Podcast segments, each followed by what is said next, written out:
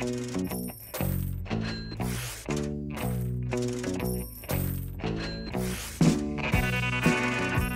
就欢迎大家来到图像 Presence，呃，第九期。然后我们这期的主题是商业摄影的困境与机遇。OK，那我先请大家来简单自我介绍一下吧。大家好，我是嘴儿，然后我是一个拍照十年的摄影师，但是我目前拍摄就是胶片婚纱和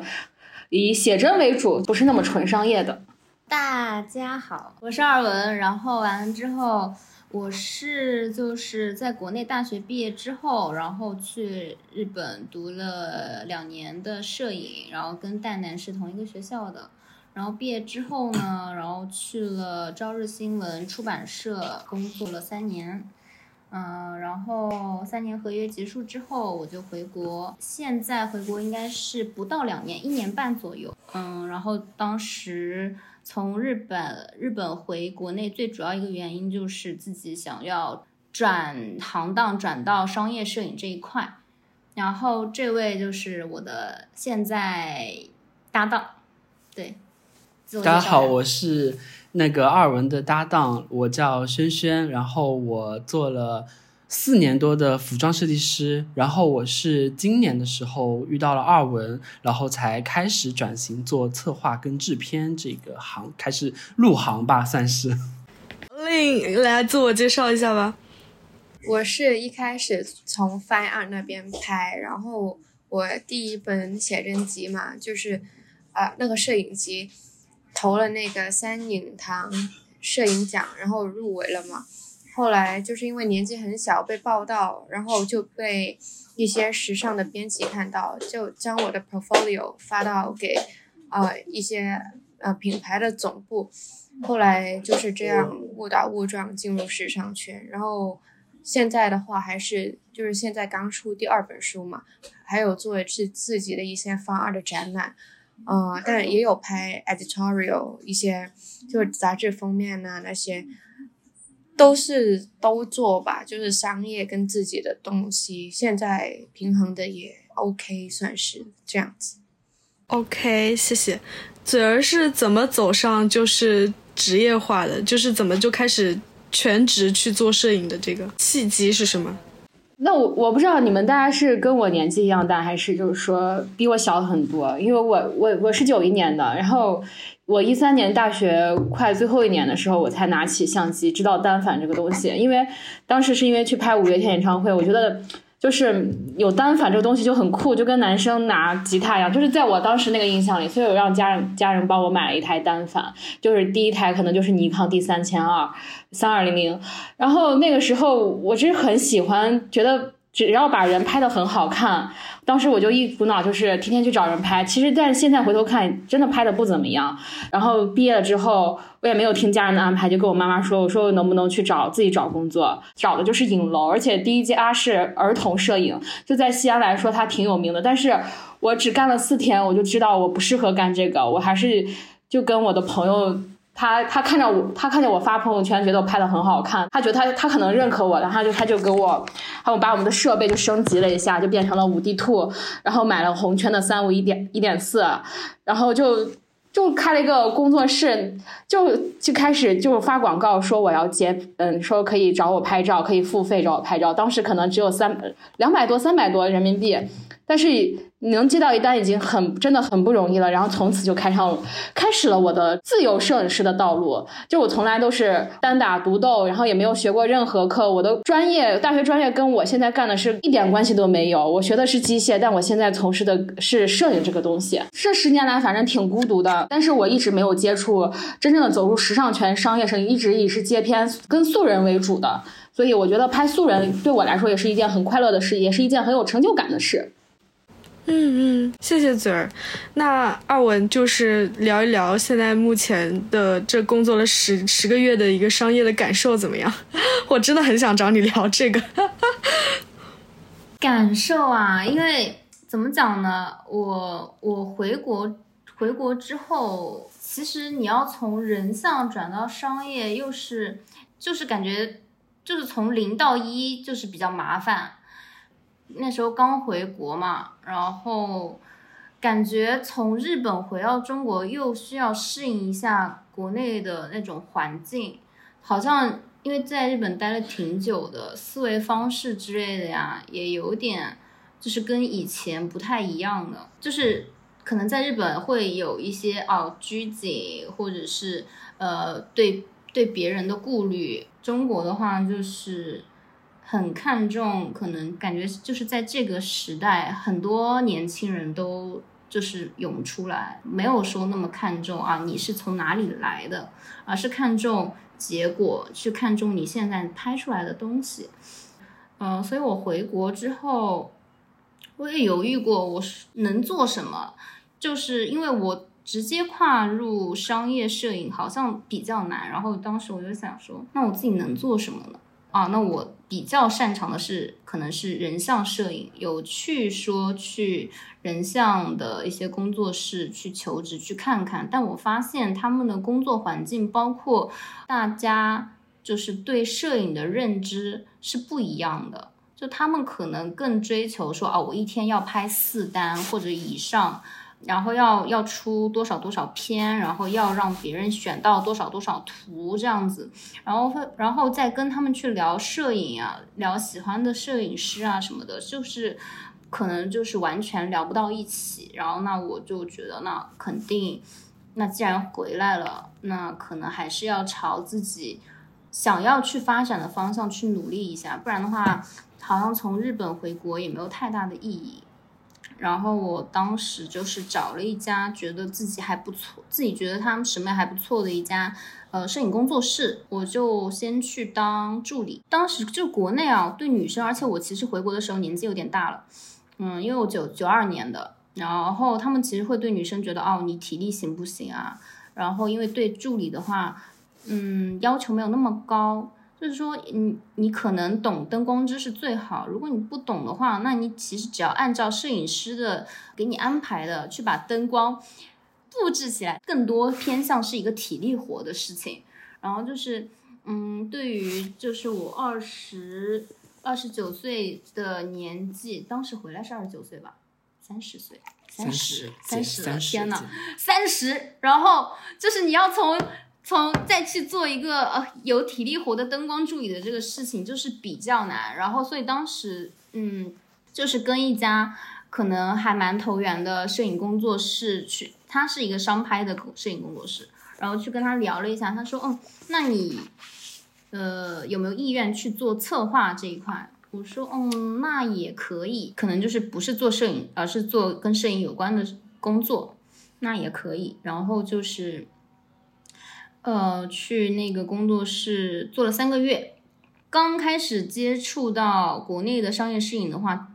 嗯，还是不一样的，就是它更讲究团队呀，然后嗯，包括现场的分工跟那个紧凑的感觉。因为我以前虽然是在日本在出版社，然后去做拍摄的话，它更讲求的是一个效率，而且讲的是一个人，就是。摄影这一块只有一个人，然后完之后可能会搭搭配一个编辑，就是是比较独立的一个状态，也不会说啊，我需要花多少时间去做一个策划，然后可能前期会有跟艺人团队或者是跟编辑有过多的一个讨论，然后但是就国内的话，它其实会有嗯，跟比如说跟甲方的沟通，他们需要什么样的感觉。那当天团队怎么协作，然后跟妆发老师、跟造型师，然后怎么去搭配，这样可能接触到的体量还是不一样的。但是我后来很很明显感觉到，就是自己还是想要拿起相机的那个心意。就是当你看到哦哇，别人拍到这么好的片子，你在现场哇，真的很厉害，很开心。但是哦，拿相机的人不是你。就是会还是觉得不行，自己还是想当一个摄影师。然后，呃，刚好那段时间大家都阳了嘛，然后就也正好是一个时间上的一个时间点，然后就就跟他们说，那我可能还是想要再重新考虑一下自己的这个立足点。我觉得自己可能还是更想去当一个摄影师，拿去当那个拿相机的人。然后，所以就是辞职了之后，进入了。杭州的一家服装公司，服装公司里它有底下有那时候有四个品牌，然后在那个甲方的服装公司里面去当那个公司底下的摄影师，然后我也是在那里在那个公司里认识了我的现在的搭档轩轩，这样子。好嘞，谢谢阿文。我想问一下，就谁来聊都可以。就是你们是怎么去看待，就是你们拍摄照片的这种风格的？就是你们会有受到一些其他图像的影响吗？或者是说，呃，你们觉得什么样是自己的风格？就是如何去形成自己的风格？就我觉得这一点还对一个摄影师蛮重要的，对一个商业摄影师来说。我自己的风格其实就比较少女，因为我自己就是那种很女生的女生嘛。就我我性格不是那种很 girly，但是我的 aesthetic 或者是说我的审美上就是那种很粉粉嫩嫩啊的那种，就这个应该跟成长环境有关。然后那个时候因为呃拍第一本书的时候，就是参加三影堂那个，也嗯也没有说固定要走哪个方向，只是把它当做一个摄影的那种。Facial diary 就是视觉日记那样去做，后来拍多了呢，把它串联在一起了，那就看到自己的风格了，就是觉得还是从自身出发吧，我感觉。我说了。没有你你说到这个话题，因为我刚好上上周讲课的时候就有一个环节，就是给大家说如何去培养自己的这个个人摄风格。那就是我早期的时候也拍的非常非常的糖水，就是那会儿是觉得，就是我不知道你们看最小说吗？就是那会儿最小说里边就感觉。就是他们拍的照片很好看，就是感觉现在看有点非主流，但那个时候我就觉得，嗯，我我想模仿他。慢慢的，你去扩大自己的摄影知识的时候，你去欣赏更多的摄影师的片子之后，你就会发现什么东西才是美的，什么东西才是好的。我就会慢慢发现，我是一个喜欢意识流的东西的人。也就是那个时候，我开始对我的照片有一点思考。我说，我不想再拍糖糖水片了，我需要拍一些。嗯，就是就是是不是可以把一些生活里的一些情感类的东西把它拍出来？那个时候，不管是我用手机，还是用胶片，还是用数码。那我总归就是会把自己的情感东西，因为我觉得相机这个镜头，它只是对于我宣泄一次情绪的一个出口，它会它会替我表达我自己的内心的情绪，所以就慢慢的开始，我就有意识的往这方面靠，然后那个时候我喜欢的摄影师，就慢慢的从只是拍的好，变得开始拍的有他们的风格，然后我就是我是多多少少到现在我身上其实还是有他们的影子的，只不过我后面。我很喜欢色彩，大家把我的就是看到我的照片的时候，第一眼就是觉得你的东西真的非常非常的有色彩，就是色彩很抓住人。所以我现在就是尽可能的在我的这作品里就是加入我的色彩，因为这是我最大的特色。我把我喜欢的东西强化出，虽然我可能拍的不是最好的，嗯，离我想象成为的摄影师真的非差的非常非常远，但是我能做到，这是我自己的东西。就是让人大家一眼看出来，哦，这是嘴儿的东西，嗯，大概就是这个样子。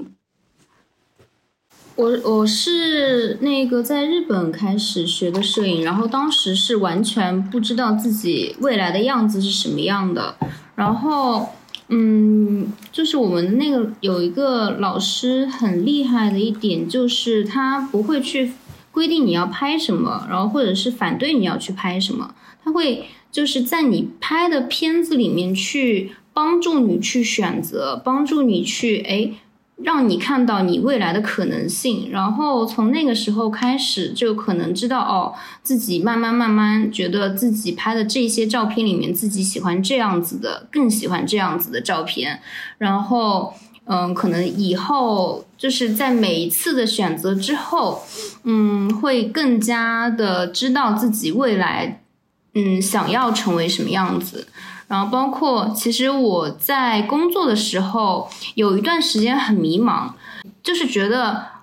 呃，你在那个呃出版社工作的话，你需要去迎合杂志的风格，或者是怎样的？我们学校特点就是，嗯，培养写真家，对。然后当时就是怀有一颗哦，我要我要就是做作品的一颗心，然后然后但是在工作里面发现哦。其实工作里面不需要这样的特殊性，不知道怎么去平衡自己个人风格跟工作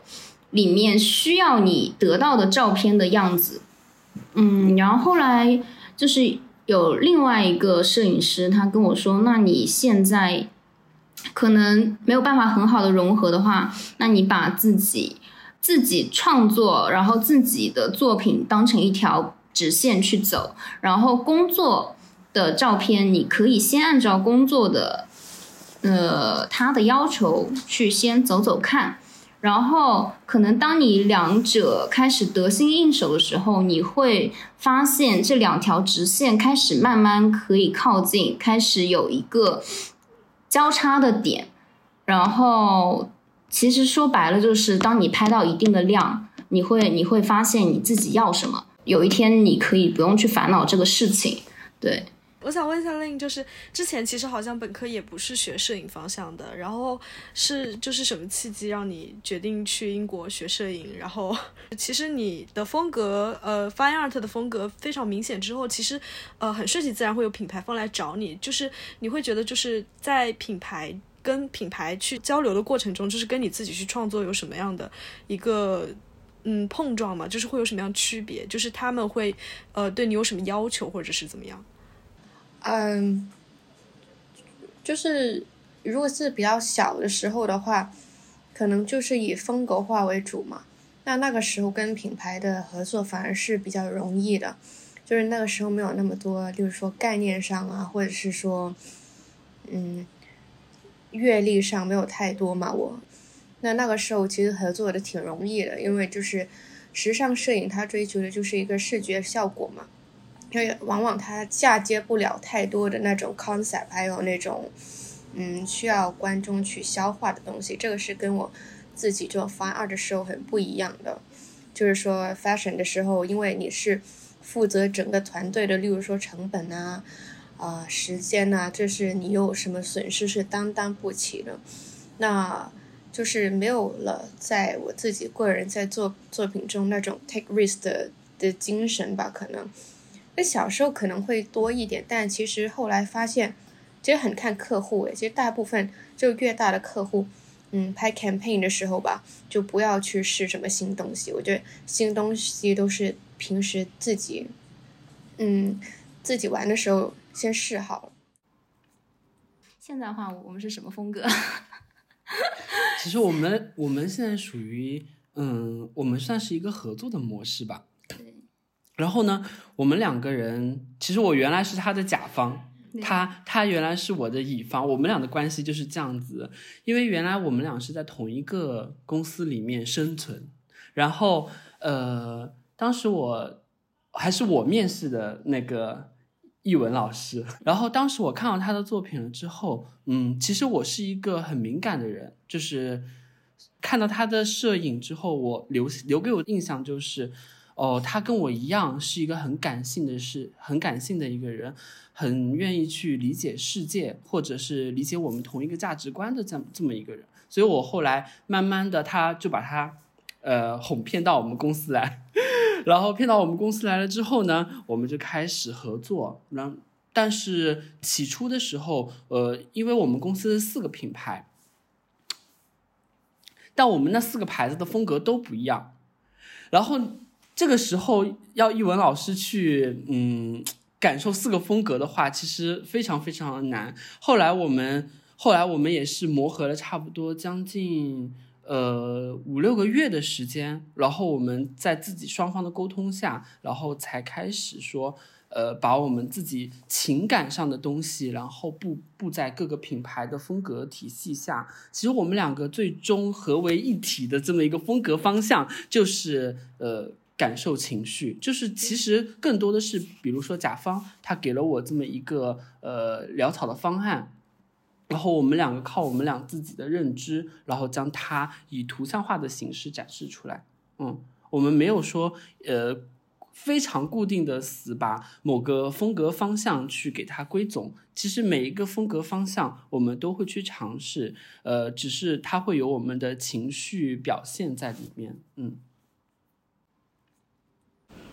嗯，我听大家聊了之后，我我现在有两个问题。然后第一个就是，呃，我我感觉其实，在做不管是嘴儿的这种写真的约拍也好，不管是商业的这种拍摄也好，我我会想是是不是其实大家在拍摄之前是会有一个方案的，然后这个方案是，嗯，更多是其实是摄影师的角度出发，然后说我有一个什么想要拍摄的画面，其实脑子里面可能最开始已经有画面了。然后第二个问题是，就是因为我其实。之前有过呃一两次商业拍摄，然后我会呃我我自己觉得不是每一次拍摄都是非常顺利的，我觉得会遇到一点两点问题，然后这个问题是会去引发我的反思，然后在下一次拍摄会让我规避掉这些问题。就是说有没有呃目前最近的一次拍摄让你们意识到呃拍摄中会发生这样的问题？就是具体是哪个问题，然后会怎么去想解决掉这个问题吗？因因为我觉得我是拍这种客片的嘛，然后就是，呃，你刚刚说的要有没有提前准备？是其实，嗯，不做客片之前一定是要提前准备，尤其是跟客户的大量沟通，因为他们的需求才是他们付费的理由。我要根据他们的需求来改变自己的一些拍摄内容，就是包括他们想要什么样的。嗯，场地什么样的服装，还有什表达什么样的情感，我都需要跟他们简单聊一次。那有的人就他就聊得很宽泛，他就说我只要好看的。但是对于好看这个东西，就是你要去把握这个好看的度。嗯，然后你就根据他的朋友圈呀，或者他的喜好，你就知道他大概是一个什么样性格的人，你就能判断出来他对好看的理解的定义到底在于哪里。那有的客户他可能就会觉得，他我想要你的就是那种无厘头，然后比较有趣的，不露脸都可以。那我就觉得，嗯，那我提前都要去给他们去找场地做攻略，尤其是出国旅拍的时候，那我从头到尾，包括订机票。还有订酒店，这些都是我一个人来做，这就是一自由摄影师的不太好的地方，就是所有东西都要去亲力亲为，甚至有的时候他可能他 get 不到你的点，因为他们有的人他就属于素人拍摄，他也不了解这种约拍，你就要给他们去写一个，就跟商业拍摄一样，去写个 PDF 呀，给他们讲你应该这样搭，你应该选这样的场地会更出效果，你要不厌其烦的去给他们讲。这个这个是客片的时候，但是你拍创作的时候，那就真的是根据我自己的需求来，所以我根据自己的需求，我自己的想法去构思很有场景，就是我把我想的马上写到备忘录里，或者拿什么东西记下来，接下来的时候我就开始发散性思维，然后就是你不光你不光是有 plan A，你还有 plan B，你所有东西万一你嗯出现状况之后，你要做 plan B 来去解决你当下的一个棘手的问题，这是我做。这么多年摄影师，嗯，可能现在游刃有余的一个点的原因就是我知道去怎么去应对这些突发的情况，因为我拍的都是客片嘛，可能可能跟你们这些时尚摄影还不太一样，你们可能需要是对你们的甲方去做有所的回应，要去负责。那我对我的甲方就是我的这些普通的素人客户，他们我刚刚也说了，他们对美的定义是完全完全不一样的，他们真的就是单纯的要好看。然后你就真的很难去界定。如果在早期的时候，我的脾气就是那个时候我还没有被磨掉棱角的时候，我就会据理力争，我说这样很好看呀，为什么会你会觉得不好看？就会站到我自己的角度去思考。但是后面我的客户就跟我说，原来他在这个照片里长得是这个样子，他以他一直以为自己是鹅蛋脸，但是照片里把他拍出来是个小方脸，但是他真正样子就是那样，因为他他是经常生活在。美图秀秀里的他没有对自己有个清晰的认知，但是他说出那句话的时候，我就会觉得是我是不是我把他让他造成了这种容貌焦虑，就是所有的客户都会跟我说自己长得不够好看，就是非常非常不自信，然后我就很苦恼，该怎么去说。去解决他们这个嗯困境，或者说，因为这个东西是他自身的问题，我也没有办法，我只能就是加，就肯定他们说你真的长得很好看，然后没关系，我用我后期给你修一修，就是我尽可能是这样去安慰他们，所以这就是拍素人的时候会遇到的困难。你如果你拍时尚摄影的时候，就是他们要的是视觉效果，他跟他不会在乎你到底是胖了瘦了，还是这里有没有法令纹，还有木偶纹，就是他们更考虑的是商商品本身，而。但是素人客户他考虑的是自己的自己本身，他自己就是商品。因为现在我们两个人在合作，所以其实基本上，嗯，对他来说吧，我算是属于做前期策划跟执行制片的这么一个职位。然后其实对于我们每一次的拍摄，我自己遇到的最大的一个问题是跟客户的一个沟通。就是在问题上面啊，我我觉得最大的一个问题就是跟客户上的沟通，就是呃有的时候，就像我会跟他说，可能这样子的方案可能对对你最终的一个呈现而言会比较比较更好，可能我会不停的跟他去描述这个的具体的为什么为什么更好，然后需要需要什么样的方式能够让它变得呃更加的符合我们共同心目中的那个标准，但是其实对于对于我们的那个客户而言，他可能要么就是觉得，嗯，你只要拍个正常的 lookbook 就 OK 了，然后或者就是说我我觉得我需要省点钱，所以这样这么多支出的，不管是装置也好，还是道具也好，还是它的场地也好，他都会尽量去要节省他的。钱模特，模特对，还有模特的这个价格，其实这是我们两个现在非常苦恼的一个事情。嗯，特别是在模特的选择上，因为我们是拍很多，呃，近期这段时间我们拍了非常多呃留学生的服装类的作品。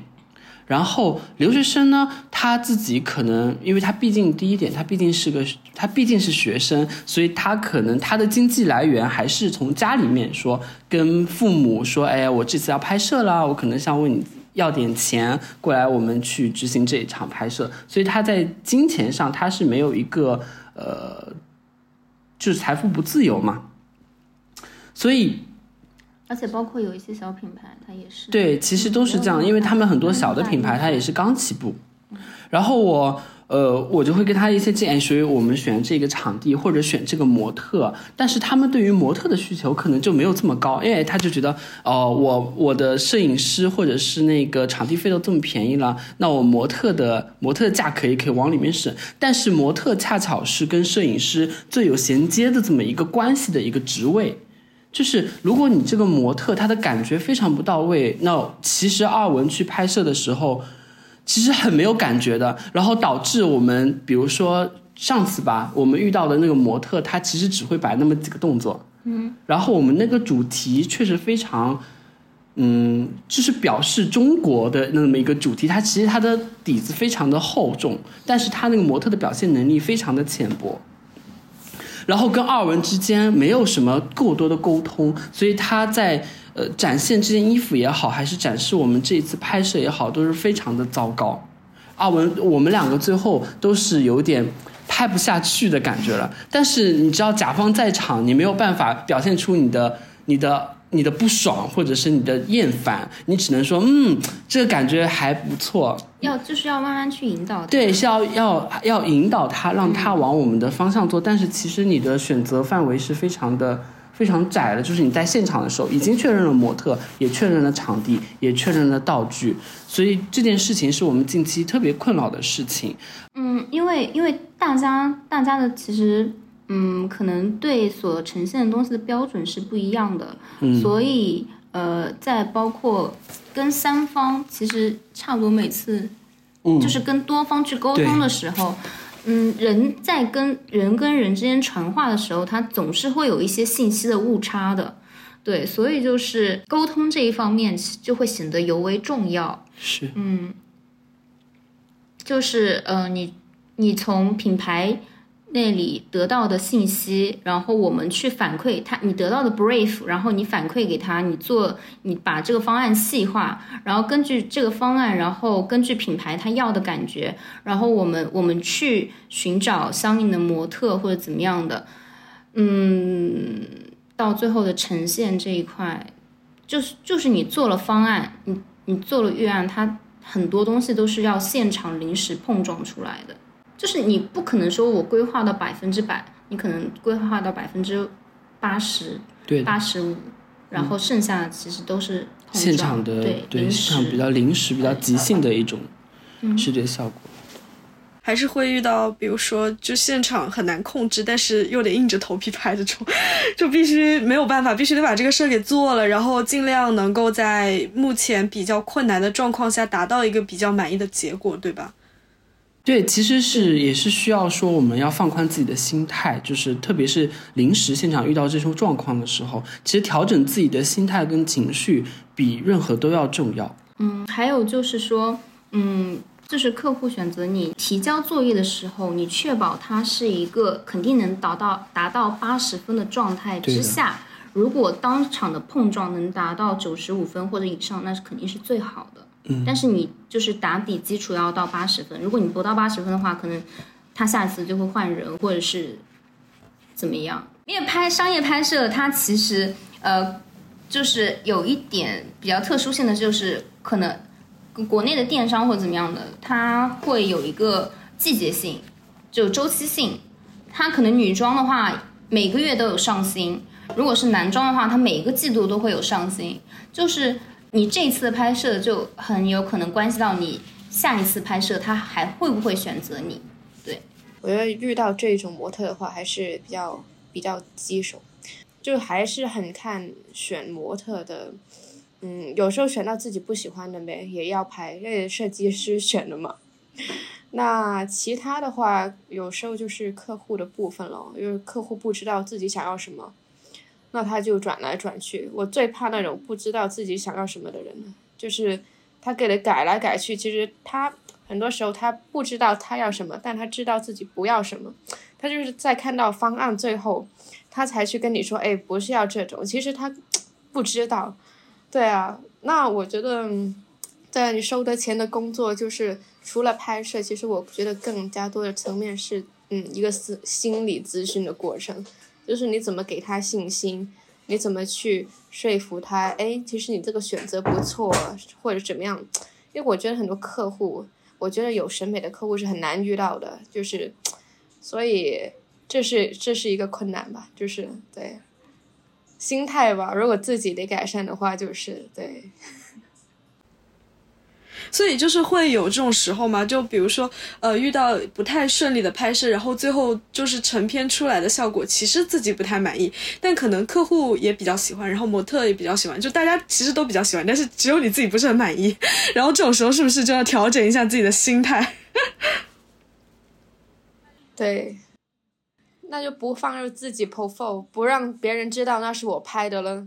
呃，我很喜欢你的作品的，就是那张袜子跟脚的那个关系。然后我不知道那个是你之前有想到过的，就是脑子里面凭空会出现一个视觉图像，还是说呃，就是现场突然偶遇的一张照片？那个照片就是随机的嘛。那个时候因为是在伦敦一年多，跟我妹妹没有见，然后见到了，我们就一起玩。因为我很多照片都是。跟家人朋友一起玩的时候，就翻二那边的几乎都是这样自己拍出来。然后商业的话，嗯，最近有一个珠宝拍摄，可能就是模特吧，也是表现力很普通，就是，对啊，就他肉眼看挺好的，但不太会动，然后没什么自信，感觉就是也。在镜头前面太 self conscious 了，就是他太在意自己看起来什么样子，而不是说去进入那个片子的情绪。那那你心态还挺好的，就会我会比较内耗，我会在想啊。是不是我有问题？OK，就回到刚刚对刚刚二文说到的那个，就是过就是很快的这个一个时间啊，就是你拍摄这套，然后很快，然后过渡到下一个季度，然后可能你如果这次没有拍好，下次就不会有机会。那我想说，就是你们会希望就是自己的，呃，这一次拍摄能够成为一个文化符号吗？就是你会希望它能够有保持多久时间的价值？我觉得这个就是分清楚自己的舞台在哪里就好。就是商业的话，它一定是有一个 trend，就是像我，啊，多少一九年还是二零年拍 fashion campaign 最多的时候，那个时候比较流行那种 girls power 啊少女风嘛，那那个时候我片就会很多，而且就是一些 global campaign 嘛。然后，但现在不是比较流行那种 Y two K 什么的，我觉得还是一阵一阵子的。但我因为我自己一直都有在做自己的事情，所以心态是比较稳的。我就觉得，就无论你你需要你就来了，你不需要，反正我也在做自自己的事情，大概是这样子。大概就是能把自己做好了，做到最好，然后反正就是同频的人就会吸引过来嘛，就是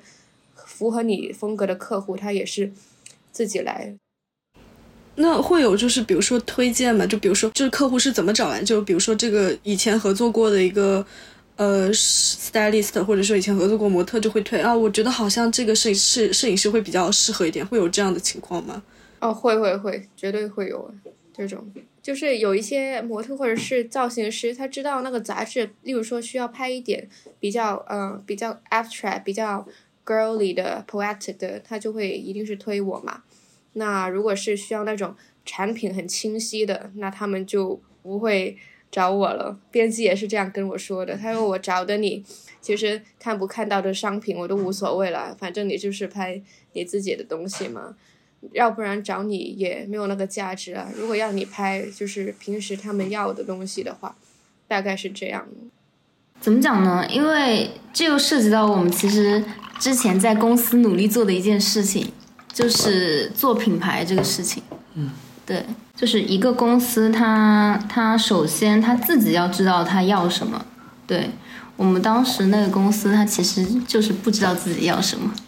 如果一个品牌他比较知道自己要什么，然后他，但是他也会，他他会他会有很多，他不会把自己锁定在一个摄影师身上。他不会说我只交给你拍，他可能百分之八十的业务交给你拍，但百分之二十的业务他会去寻找新的人，他会看自己跟那个摄影师会不会契合，这样子。是每个品牌它其实都会需要 lookbook 和形那个 campaign 形象片，所以它 look 可能会 look 的百分之八十他找。嗯，合作比较多的，他比较放心的人去去拍摄，然后剩下百分之二十，他可能去找其他人去尝试。然后呃，形象片也是这样，他就是百分之八十，他可能哦，我跟你已经合作过很多次了，然后我很放心你，然后然后找你拍一定不会出错，然后给你拍之后，剩下百分之二十，他会去寻找其他更多不一样的感觉。就是我相信，在每个每个行业内，就是是是在做三个不同行业，就是在每个行业内，其实，呃，都会有就是比较好卖的摄影师，跟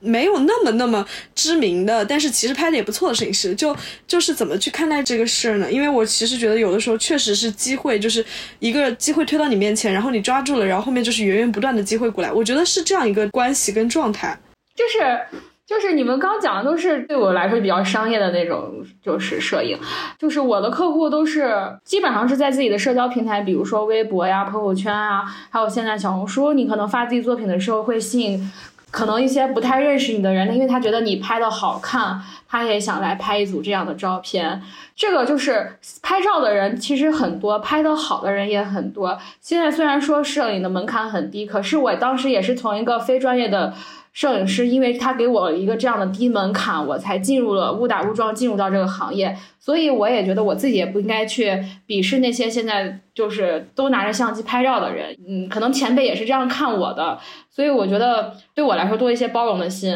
而且现在在这个自媒体当道的时代。我觉得就是你把自己的社交平台，你的多你的作品一定往社交平台上多发发，这样大家才能看到你的机会更多。你像夏楠老师，就是我们俩属于那个阶段一起拍照的人，他的粉丝一直也不是说特别多。跟首先跟他这个人低调也有关系，就是现在你做人是必须要高调一点，原因是你必须要让大家知道你，如果你想靠这个来维生的话，所以你要去各个社交平台去维护你自己的这样一个呃社交形象。你自己个人网站也好，然后你自己的就是图文的平社交平台也好，你都要方方面面做做到好。所以我每次拍摄的客片内容，我尽量的想说，嗯，在我的能力范围之内，我要做到把它做到很好。是我作为自媒体的一个素材，我才能去展示它，我才有更多大家知道，原来你也拍这个风格，你也可以这样，你也可以拍这个东西，所以他们才愿意去跟你建立一种某种连接也好，想通过跟你学习也好。作为圈内人，可能觉得它这个东西它的结构什么，包括它构图不是很好，就你可能专业的人可能不太喜欢，但是作为普通人，他就觉得这个照片很好看，所以点赞的人就非常非常非常多的那种的，就是可能模特长得特别好看。他们认为这个好看原因是模特的原因，跟你这个摄影师没有特别大的关系。就是他并不在乎你这表达什么情感，怎么怎么样，或者你付出多少努力，他觉得这个人很好看。我们两个接触比较多的电商行业，电商行业其实是有一个，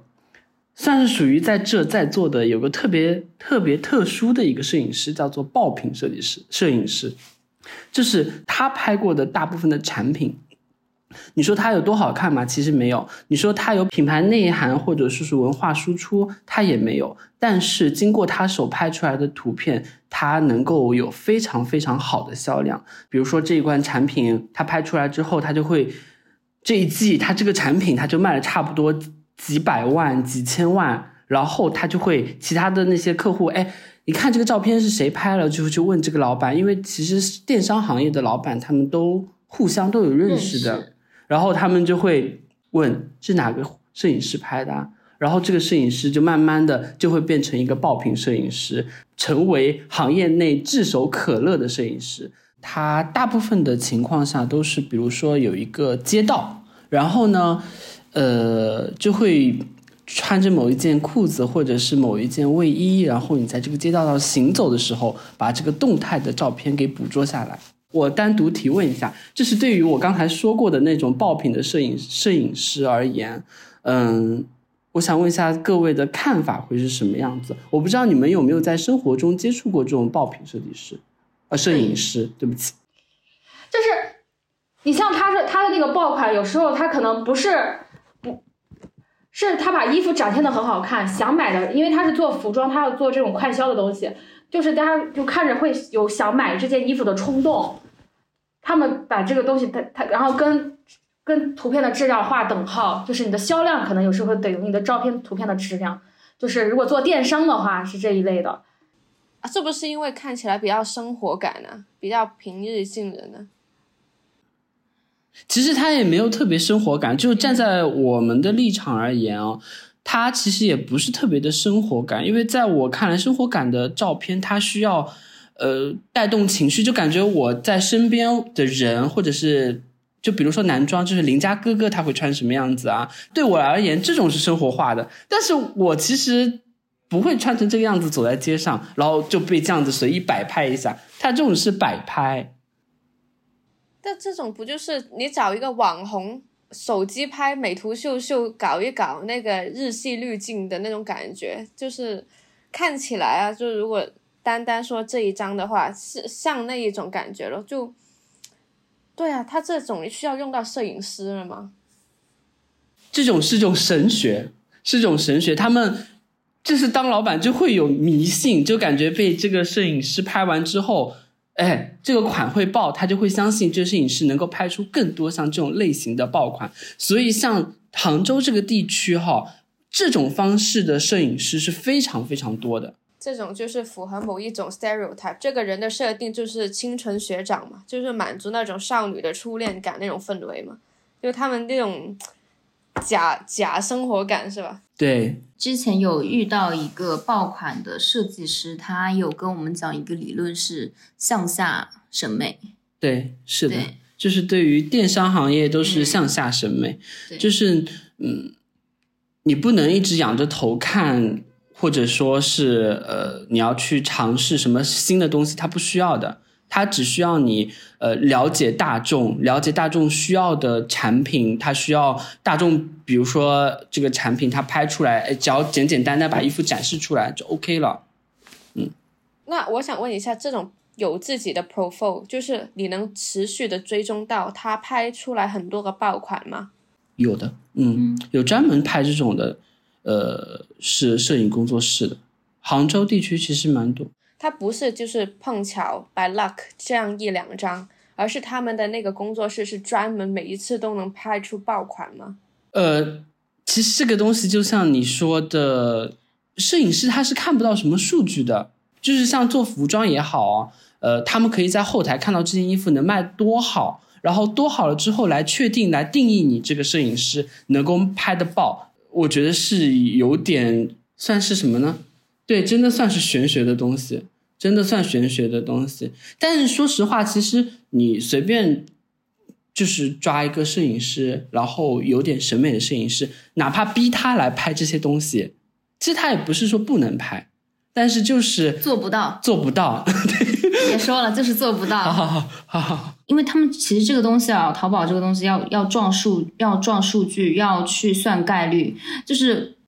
它算概率，可能就是你每卖一百件才会出一个爆款，就大概是这种概率。然后，但是所以就是说，可能他曾经拍出来过，然后又然后又有其他的去找他拍，然后完之后这个量就累积在那里。对我，我觉得有可能是有一个这样的概率在里面。在我的理解啊，这种照片它其实就是为了迎合目前所谓的下沉市场嘛。就是呃，我之前也是跟我朋友聊，就是他大家说，其实你现在在中国，你去赚上面呃 top 级别，就是那百分之几有钱人的钱，这是很难赚的。但是如果你是去赚下沉市场，就是大家就是审美并不是可能审美要求没有那么高，但是他可能又是就就是一人一点点，一人一点点，就是。毕竟人数还是人的基数还是比较大嘛，那就是下沉市场其实会比较好赚一点。那这个也是就像抖音啊，他们这边直播卖货的一个一个一个一个初衷吧，就是因为抖音的直播其实卖的东西都不是那么高级。那我个人的认为是，其实呃。大家是呃，商家还是商家还是会觉得就是赚下沉市场的钱是比较好赚的，所以呢，我们需要去迎合下沉市场的这个审美。那是不是我自己的感受啊？就是说，淘宝呃电商它需要去迎合下沉市场审美，所以它不需要太高的审美要求。但是呢，就是说时尚其实还是一个去造梦的一个行业啊。那它还是那我觉得反而时尚可能就是对审美是有非常。Top 级别高的级别的要求，那是不是就是代表说时尚其实是非常在意这个摄影师的一个审美，摄影师的一个个人的呃风格？其实写真它算是在这两者中间，它其实是去给素人去创造一个就是相对比较高级的审美，相对比较有摄影师个人化的审美，然后呃这种单人去入单人的，然后我可以去选择。然后我是一个，我算是我又同时算客户素人，同时又算是一个甲方。就是你们是怎么看这样子的一个审美的食物链吗？它算是一种面对的客户群体不同，所以就是我们需要的审美的呃一个能力也不一样。所以就是这是我的感觉，就大家是怎么看这个的？嗯，因为我一开始的时候也是有拍身边的人像，然后后来拍一些小 brand，后来再去拍大 brand 嘛，然后。我如果看地区吧，我如果就是很直接的用你说，如果拍 fashion 吧，就是用最 LVMH 跟开云的那些 brand 拍那那些 campaign 的摄影师吧，就是国外，例如说阿帕呢，他们会签的，就是都是一些有个人风格、个人取向，他们更偏向于有做 fine art project 的一些摄影师。就是我觉得大品牌还是真的比较偏向说摄影师他的真的。挺纯的这个身份本身，就是因为大 brand，它其实 sell 的也是一个 brand story 了嘛。他去到 sell sell 那个那个气氛的时候，其实他一定是觉得艺术家才能品配合到他的品牌格调。那再往外走的话，就是可能去到一些嗯杂志啊，或者是电商平台，那他们可能相对。那个要求就不会需要那么高，我觉得可能就是这样子的食物链，或者是说不同顾客的的那种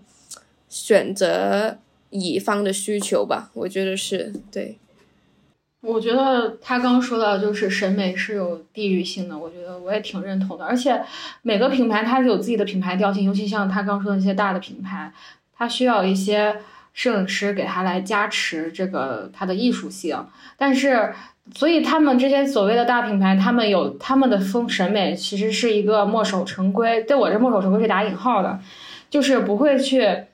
那么那么的变化，因为他们要符合自己的品牌调性。但是像一些小众品牌，他们就会选用一些写真类的摄影师去来做他们的商业拍摄，比如咱俩的共同朋友，是不是？其实他也是拍人像，他包括他去拍商业的时候，他也是把自己的写真风格是加到这些，嗯，小品牌，就是加到他们这小众设计里。因为小众设计，它其实就看重你的设计性，你的不同的风格性。他们不想要所谓的那种像那种老品牌的那种墨守成规的那种风格，他们也需要一些新鲜的血液加入他们，来刺激他们的灵感，来使得他们的来表现他们这个品牌是多么多么的比较有有独特的风格。然后包括现在，其实国内，你像包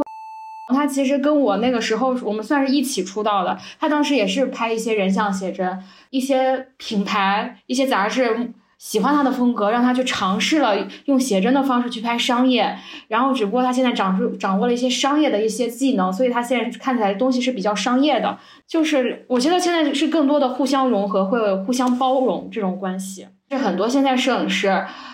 去拍商业的一些摄影师，他其实都是拍写真，原来拍人像的，包括树河，还有包括你像，包括那个谁，奥山由之呀，还有石田真澄他们，其实他们的东西，你说他们特别商业吗？也没有很商业，也是接近于普通人的，但是他们就是依然去可以给那些所谓的品牌去拍一些 lookbook 啊什么的，哎拍广告，我觉得是互相包容的。其实我我没有办法说特别站在摄影师的角度去。呃，聊这个事情，因为我其实大部分的时间都是来做服装，因为我原来是服装设计师嘛，就是我没有什么特别大的一个发言权去表示一下那个摄影行业的那个嗯鄙视链的问题，但是我可以从一个服装的角度去聊一下这个关于这个的问题，嗯，因为呢，其实呃，我做了蛮长时间的淘宝的设计师的，但是呃，我以前接触过一些。我从国外留学来的一些朋友，其实他们其实并不是特别想要去，比如说你在国外留学了之后，你会想去淘宝去上一个班，所以基本上对于服装行业而言，呃，他的鄙视链就是在于品牌设计师他不太。不太会去过多的想要去了解淘宝的设计师，而淘宝的设计师呢，因为他们能赚很多钱，因为他其实呃一旦有了爆款之后，他的提成的量会是非常非常高的，他也不会说哎他会觉得嗯空有想法跟梦想对他们来说也一文不值，所以都会存在这样子的一个。互啄的关系吧，啊，我觉得，嗯，对，我觉得这个不叫鄙视链，嗯，是个人生存的一个，嗯，选择性对，就是，对，毕竟是自己的一个舒适圈嘛，你想跳脱自己的一个舒适圈，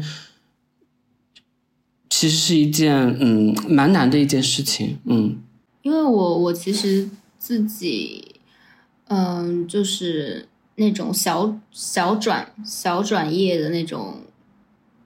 发生了好几次嘛，其实小转业，对小转业就在摄影这个行业里面小转业。我我我能 问是你的小转业是啊，从从想成为一个写真家，然后去去那个出版社当社畜，然后当社畜拍人像之后，然后再回来，然后拍商业摄影这样子。目前为止，哦，但你原来原来就想要当呃当这个是因为我们之前也没有聊过这个话题，我就插一句，就是你原来也是。就是你在做那个社畜的时候，你就想要去做商业摄影师吗？也没有哎，我我是我是有一个时机，就是因为我在在日本拍的，就是有一段时间开始大量拍明星了。但是他拍明星呢是这样子的，就是日本它有那个宣发工作，然后有宣发工作呢，就是可能有时候会有几十个媒体，然后在同一个会场，然后采访同一个电影的宣发。然后完之后，就是在那一个大会场里面，从左架到右，不同的杂志社，一二三，然后转过来四五六，然后再转过来七八九，然后再转过来十十一十二，然后就是那个那个那个明星团队，就是从第一家，然后拍五分钟，然后编辑采访十分钟，然后转到第二家，然后再转到第三家，然后再转到第四家，转到第五家，转到第六家、第七家、第八家到二十这样子，然后我会我会觉得。哦，那我拍这个照片拍出来，有一部分是因为我我拍的，但是更大的程度上是因为是这个人，是因为拍的是这个人，所以就是大家会觉得哦，这是个好片。如果下次，比如说你在做商业摄影的时候，也遇到了这样子一个困惑，你还会再转型吗？那个时候在那个时候在想哦，这样子，没到没到，对啊，没到那一步呢。OK OK OK OK，这就是我觉得从我自身发展来说的话，那我。我也能体，就是就是是个人选择的问题。我其实我如果在日本，我就那样子当自由摄影师，我还是有工作的，我会有工作，我不会饿死，而且我会生活的还可以。嗯，如果我那样选择的话，我是在我这个舒适区里面继续待着。嗯，但是我当时选择出来，就是是选择另外一种生活方式，就是另外一种就是职业追求方式。嗯，就是我觉得这。就已经不是鄙视链问题，就是就是是一个嗯，个人选择的问题。对啊，这个肯定不是鄙视链啊，这是转型，不是鄙视链。我可能也也憧憬说，哦，我我能不能说去当一个时尚摄影师或者怎么样的？但是我自己也会无意识觉得，我往时尚去，我从人像然后转到怎么样去转到时尚，我会觉得是一个往上走的过程。嗯，所以二文，你其实是觉得就是拍时尚还算是一个比较，呃，所谓的精英主义，就是所谓的一个嗯实现个人价值的一个一个一个事，是不是？对，就是好像你你说一个转型，然后完了之后，但是我自己会无意识觉得，哦，这是一个向上走的一个过程。我我嗯不是很，你说这是这是嗯食物链导致的，我这样去觉得，嗯或者是怎么样，我自己其实也没有很清楚。嗯，对，嗯但是就是说到这个问题的话，我会觉得哦，可能我反思一下，那是不是也因为行业里面有这样一个这个社会关系。，对这样一个链的存在，就是你其实回国之后，其实我现在看你的作品嘛，我其实觉得你的风格在逐渐形成。我不知道是不是因为你跟你搭档，就是因为我看你最近几次作品，我都还蛮喜欢的。其实就是我想知道你你所谓的时尚摄影是拍杂志还是拍呃奢侈品牌的 lookbook，或者是其他，还是拍一些明星？就是呃所谓的时尚摄影对你来说是什么？是什么？我也没有考虑的很清楚。我我会我会觉得就是就是因为可能我现在的机遇就是让我走到这一步，但是未来会怎么样？但是如果比如说走到走到未来那一步，肯定会又会有工作依赖发生。但有工作依赖请工作请求发生的话，那可能又会涉及到就是妥协跟平衡的问题。就是当你呃可能拍出来一些个人风格之后，然后但是也有杂志说邀请你你去拍摄，就比如说我去当一个呃社社内的那个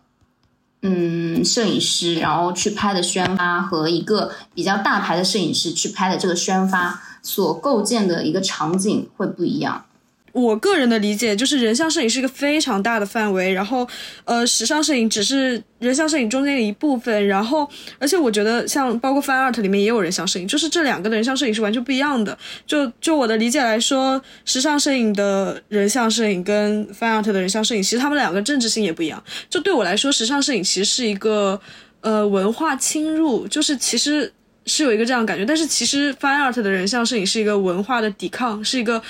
呃 identity 的身份的抵抗，但我觉得时尚摄影是一个 identity 的制造，是一个 make make identity，是我这是我个人的感觉啊，这可能不太正确，但是我还是有一个，其实刚刚一直想顺下来的一个问题是，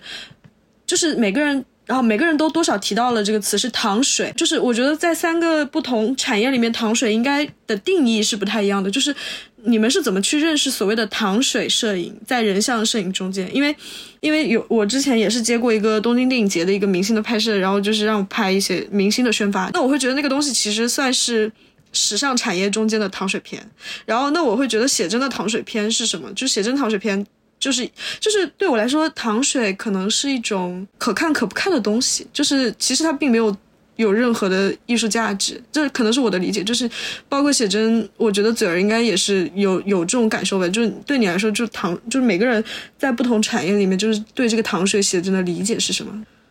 就是我身边有朋友，就刚认识我的时候，他就会拿这个片子来跟我说：“这是不是你拍的？”然后我当时他说他很喜欢这种风格，我当时觉得他在侮辱我，就是，但是我自己想，我之前也是这样拍拍，从这个风格转化过去的，但是只是因为我现在不拍这样的风格了，所以我现在就是会有点鄙视的，就拍这种糖水的大部分是。刚刚进入摄影圈，刚刚拿起相机，觉得我只要把人拍出好看就行了，就是，呃，有点少女风、纯欲风，而且就是大量的去使用滤镜，美的很纯粹，就是很直观，你也没有看到什么深层次的内容。这是我早几年前，但是那个时候你你跟我的风格，现在风格差的非常非常远，但那个时候你会觉得。对我来，那那个时候的我已经觉得很不错，因为那个时候还没有形成自己的个人风格，也没有对摄影有过多的思考。我我想补充一句，那个鄙视链，刚刚那个个人感觉在鄙视链最高端的是 fine art 那边的，例如说是山本博士那一种，就是如果说，哎，我会觉得我在抬头去看上面的话，我会觉得是山本博士，就是那种我 conceptual artist，然后在拍卖行的作品几十亿的那一种，而且能把摄影搞出来的纯艺是比搞 painting 的更厉害，因为摄影它很不好卖。但如果你能把摄影这个当做你在纯艺的名片的话，那真是超牛逼，我觉得。而且就是我在处于这个中间层的时候，我就会有向上往往向上，我从我不会鄙视那些什么翻二团或者说时尚摄影的人，因为我觉得他们从事的可能比我更加的高端。但是往往我的一些本来也是拍写真的一些朋友，他们最后去做了时尚摄影师，他们就慢慢的会跟你产生一些。隔阂就是离你越来越远，但其实他觉得他们思想上达到了一个高度，然后就可能有点会瞧不起你，或者有点鄙视你现在还在从事的这个商人像这个所谓的客片接摄，因为他们觉得他们已经进入了另外一个领域，他们已经跟你不是同一个圈层的了，这是非常非常明显的，我深有体会。我觉得我和蛋蛋还能做朋友，就是因为他还没有进入到那个领域，我们还是在这个领域上。不能这么说吧，其实我觉得，我个人觉得我已经到了一个 fine art 的一个部分，但是我不觉得就是我要去鄙视拍写真的，是因为我自己也在做好吗？就也不是因为自己也在做，是因为哪怕是我拍客片，我对我自己有要求，就是这个，我觉得不管拍什么商业来说，都是你对自己是否有要求，就是最终归结于你到你这个人身上，就是你自己如果能够呃。觉得自己产出了一套呃自己比较满意，然后你又觉得对得起客户的这个价格，那我觉得其实对我来说，其实他们都是一样的，其实都是客户有这个需求，然后客户给钱，然后你去输出一个一套视觉作品。我自己其实没有太多的一个鄙视链的感觉，只是因为我是觉得有这样一个鄙视链的一个 image 在，所以我是觉得要把这个提出来去聊一聊。呃，目前就是做商业人像创作，其实我们还会面临到的一个问题，就是说抄袭的这个问题。就是我觉得或多或少，其实不管说自己有没有参与，或者说自己有没有接触到。旁边周围摄影师，但是都会看到一些类似的案例，就比如说，哎，我觉得这个摄影师好像抄了那个，就自己自己因为看的图也多嘛，或者说，哦，我感觉那个是不是 inspire 这个，就我会觉得说，你们是如何去定义抄袭，然后如何去呃去思考抄袭这个问题，就是你会觉得它是一个问题吗？就是它它是如何去影响到我们目前的这种视觉文化的？我觉得他抄的高不高手了，就是他抄的高还是抄的低了。对，有一些一看出来就觉得他没有创造力，就只是在借别人的图火一下的那种，那种低手行为就抄袭了。但如果你说诶 inspired by 什么，但是他有一个自己的一个理解多了一层在上面，那还是会欣赏，就觉得诶这个人有内涵之余还多了一份自己的思考，还是很看他最终作品的呈现，跟他作品的气质有没有那种献媚感。你们会觉得哪种是高级的抄袭，哪种是直接的抄袭，直接 copy paste 这样？有没有什么例子之类的？就我觉得，就抄袭就是可耻的。但是我自己想，我也借鉴过很多摄影师的。但是我我觉得最终是想法这个东西，就是你怕把你的想法 idea 偷走了，我觉得这可能比你完全的就是复制一样的场景会更特别特别难受。你比如说。风风风格，其实很多人都很喜欢他的。然后有个摄影师，就是在自己的抖音，然后一直去模仿他的。然后大家会觉得他东西很高级，因为但是是这些评价高他高级的人，是因为没有看过能拍的东西。他们只是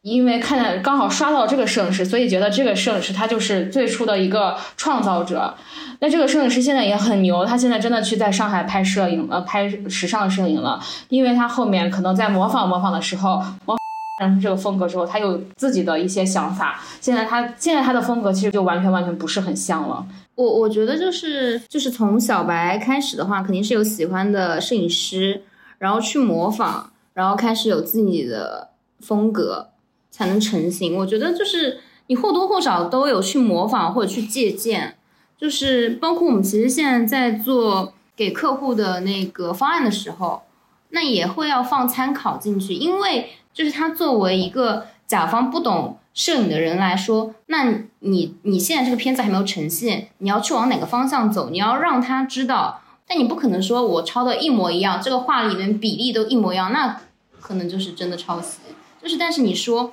就是有一些手法，或者是去选择的那个表现方式可能会有相同，但是就是看你怎么去模仿啊。我我自己反正特别不喜欢，就是我用过的东西，然后大家来就是模仿我的。我觉得，因为我选这些东西都是有我自己的理由的，带有自己的情感的。你你过来只是简单的把我东西随便一就是模仿走了，我会觉得你获得这个东西太轻松了。我喜欢会思考的人，就即使你挪用我东西，你可以加加点改变都可以。因为我如果大家都使用这个东西，大家也不会觉得我我的创造性，大家也会忽略我的创造性，他们也不会寻找这个到底是谁开始开启的这个东西。大家现在都很急躁，大家只是想简单的去获取，就并没有人在乎到底是谁开发的这个东西。我希望大家也做自己，做自己的摄影风格。每个人都有每个人的摄影风格，不需要去太去借鉴。就是我是这样想的。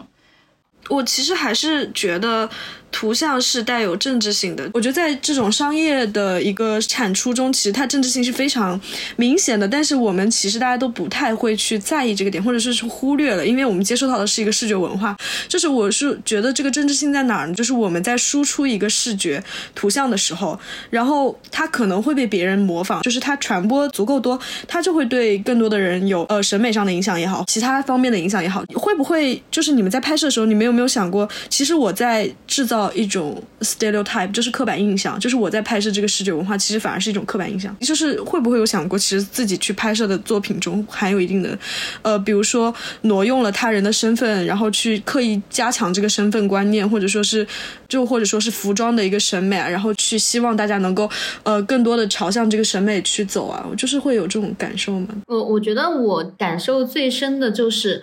不光是。可能视觉产出上，连服装它都会有风潮。